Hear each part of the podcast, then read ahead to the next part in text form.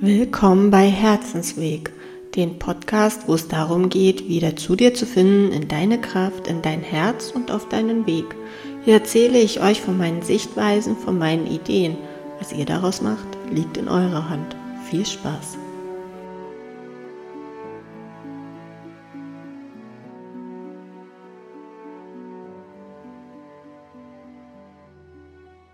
Heute wird kein leichtes Thema sage ich gleich vorab. Also wenn du Probleme hast, selbst darüber zu reden, dir das anzuhören, was so Missbrauch angeht, ob physisch oder psychisch, ob sexuell, dann geh jetzt einfach raus, das ist okay. Ansonsten will ich halt hier über meine eigenen Erfahrungen reden, über dem, was dahinter steht. Ich möchte hier so ein bisschen die Augen öffnen, einfach fürs Umfeld, für die Menschen, die um einen herum sind, weil mir selbst fällt halt auf, dass ich viele Menschen um mich habe, denen das auch passiert ist. Menschen, die das dann runterreden, naja, das war nicht so schlimm wie bei dir oder naja, hm, ist halt schon lange her oder keine Ahnung was. Aber es ist passiert und das macht sehr, sehr viel mit diesen Menschen und darauf möchte ich halt einfach mal aufmerksam machen. Entweder für dich als Opfer, die oder der das erlebt hat und um da halt einfach mal mehr in die Heilung zu gehen oder für dich als Außenstehende, ähm, um das halt einfach zu verstehen, was da wirklich dahinter steckt, dass das nicht einfach einfach nur eine kleine Sache ist, sondern dass das wirklich sehr, sehr viel mit der Psyche macht, dass es seelischen Schaden anrichtet. Und da würde ich halt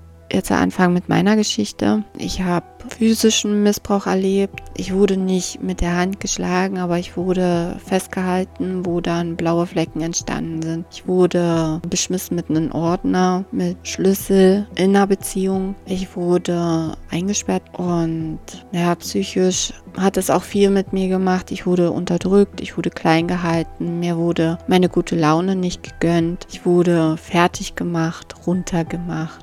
Mir wurde wirklich gesagt, dass ich nichts wert bin und wie ich aussehe, auf eine nicht so schöne Art und Weise.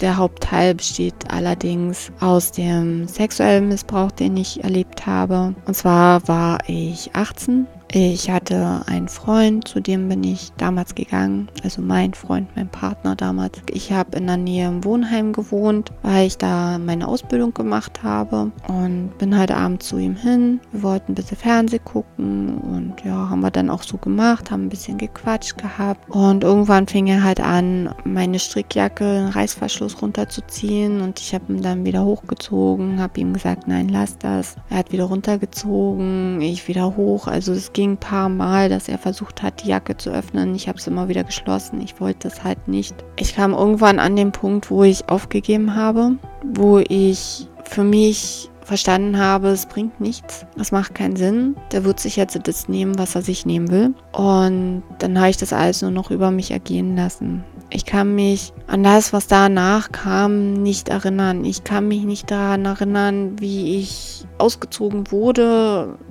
keine Ahnung, ich weiß es nicht. Es ist komplett ausgeblendet. Ich kann mich erst wieder daran erinnern, wie ich mich zur Seite drehe. Ich weiß nicht, er hat, glaube ich, geschlafen, keine Ahnung. Ihn hatte ich auch noch so ein bisschen ausgeblendet. Ich habe dann überlegt, was mache ich jetzt so? Er hat ja seine Wohnung gehabt, allerdings eine WG. Ich habe Angst gehabt aufzustehen.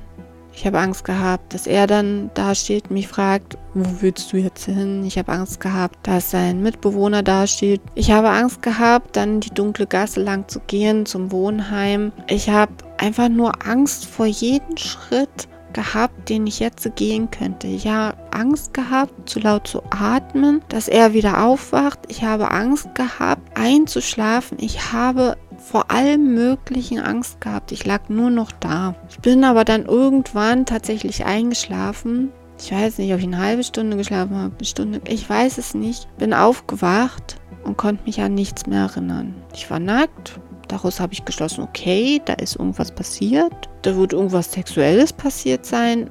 Aber mehr weiß ich nicht. Ich habe mich angezogen. Von ihm weiß ich auch nichts mehr. Also selbst früh, wo ich dann aufgestanden bin, das habe ich auch noch ausgeblendet. Ich bin zum Wohnheim, das weiß ich. Ich habe mich gewaschen kurz, habe mich fertig gemacht, habe mich umgezogen, mein Zeug geschnappt und bin zur Schule.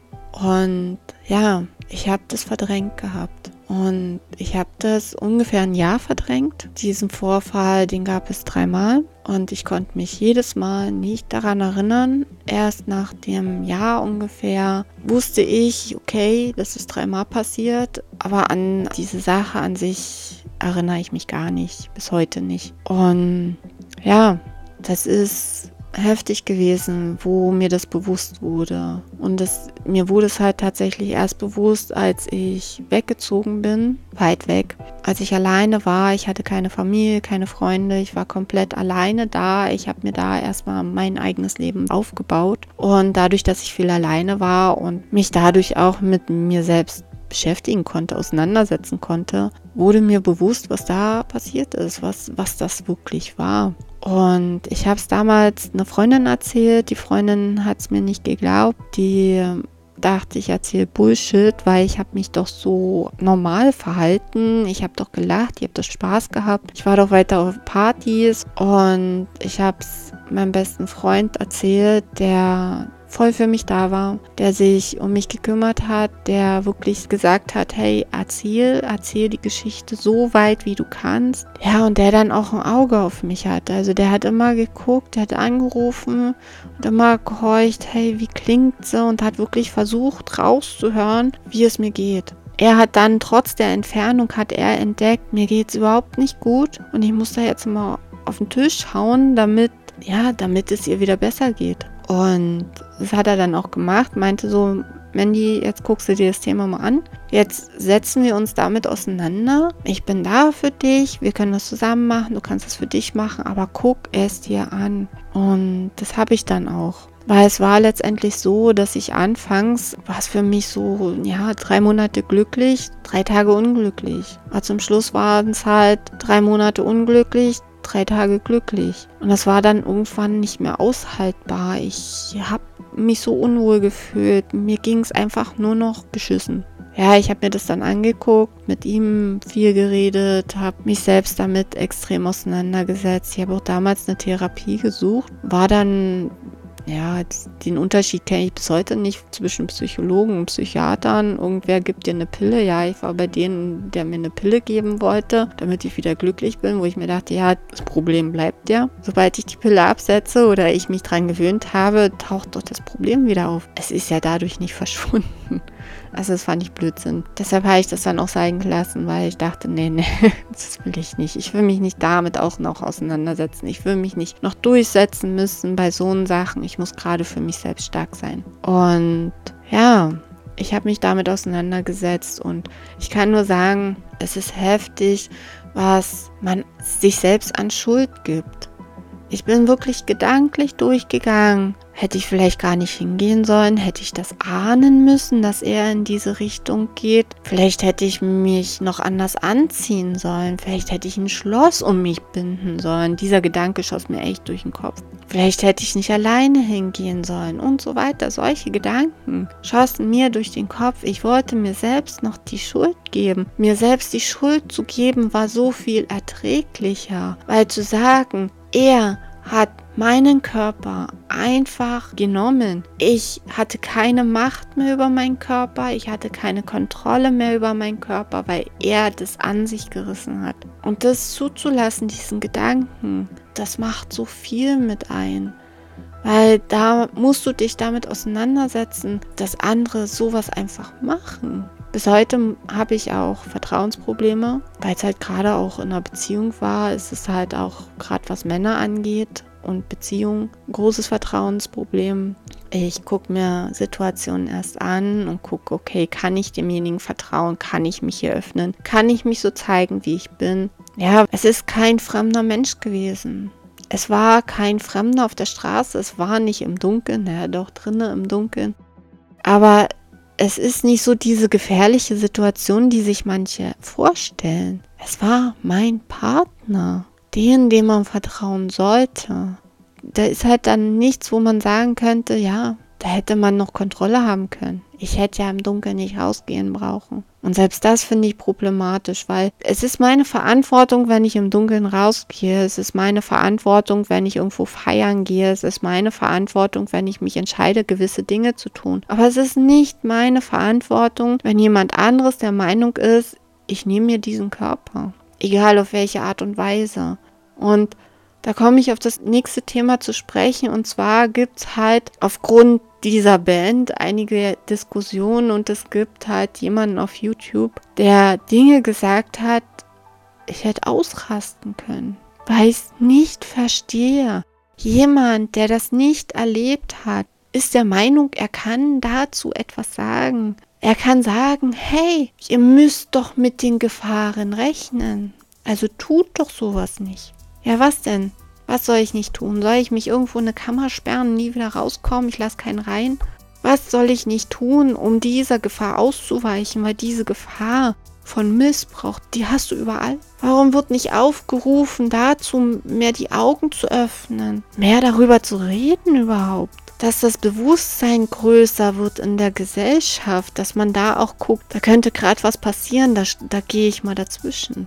Das verstehe ich nicht. Wieso muss sich jemand hinsetzen und dann noch von Teilschuld reden und vergleicht das mit jemandem, der mit einer Rolex in ein Armviertel geht, in so ein Ghetto?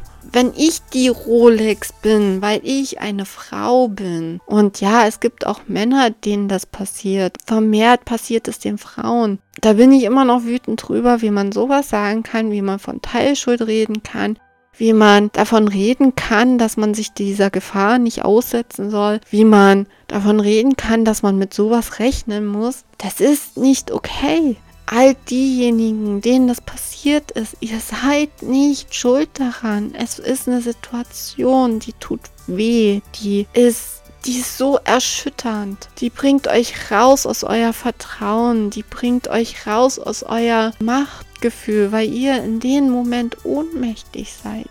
Und ich schicke wirklich an jeden eine dicke, fette Umarmung, weil ich weiß, was es bedeutet. Ich weiß, wie sich das anfühlt. Und es tut mir so leid. Nicht nur, dass es mir passiert ist, sondern dass es anderen passiert ist. Und es tut mir so leid, dass es so viele sind. Und es passiert eben nicht nur mit einem Fremden auf der Straße, es passiert in Familien. Es passiert in Partnerschaften, in Freundschaften. Das passiert in so nahen Umfeld. Du trägst dafür keine Verantwortung. Die Verantwortung, die du hast, ist jetzt, falls du es noch nicht gemacht hast, darüber zu reden. Such dir eine Person, such dir fünf Personen und rede mit denen darüber. Achtet bitte erstmal auf euch selbst, das ist das Wichtigste. Guckt, dass es euch gut geht. Guckt, dass ihr wieder auf die Beine kommt. Guckt, dass ihr da wirklich an euch arbeitet, also an diesem Thema arbeitet. Das ist wirklich sehr, sehr wichtig. Deshalb, man muss den ganzen Thema, alles was dahinter steckt, dem muss man halt Stück für Stück begegnen und Stück für Stück aufarbeiten. Und dann öffnet sich Stück für Stück auch die Problematik, die sich in dem Moment dann auch festgesetzt hat.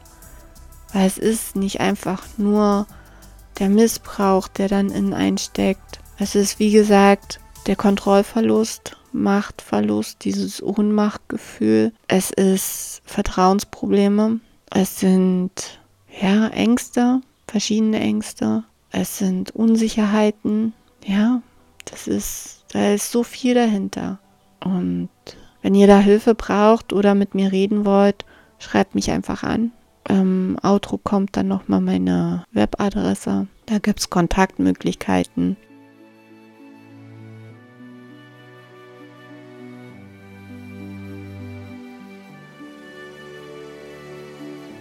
Ich hoffe, euch hat diese Ausgabe gefallen und ihr schaut das nächste Mal auch wieder rein. Und falls euch die Woche bis zum nächsten Podcast zu lange dauert, schaut bei herzensweg111.com vorbei. Bis bald!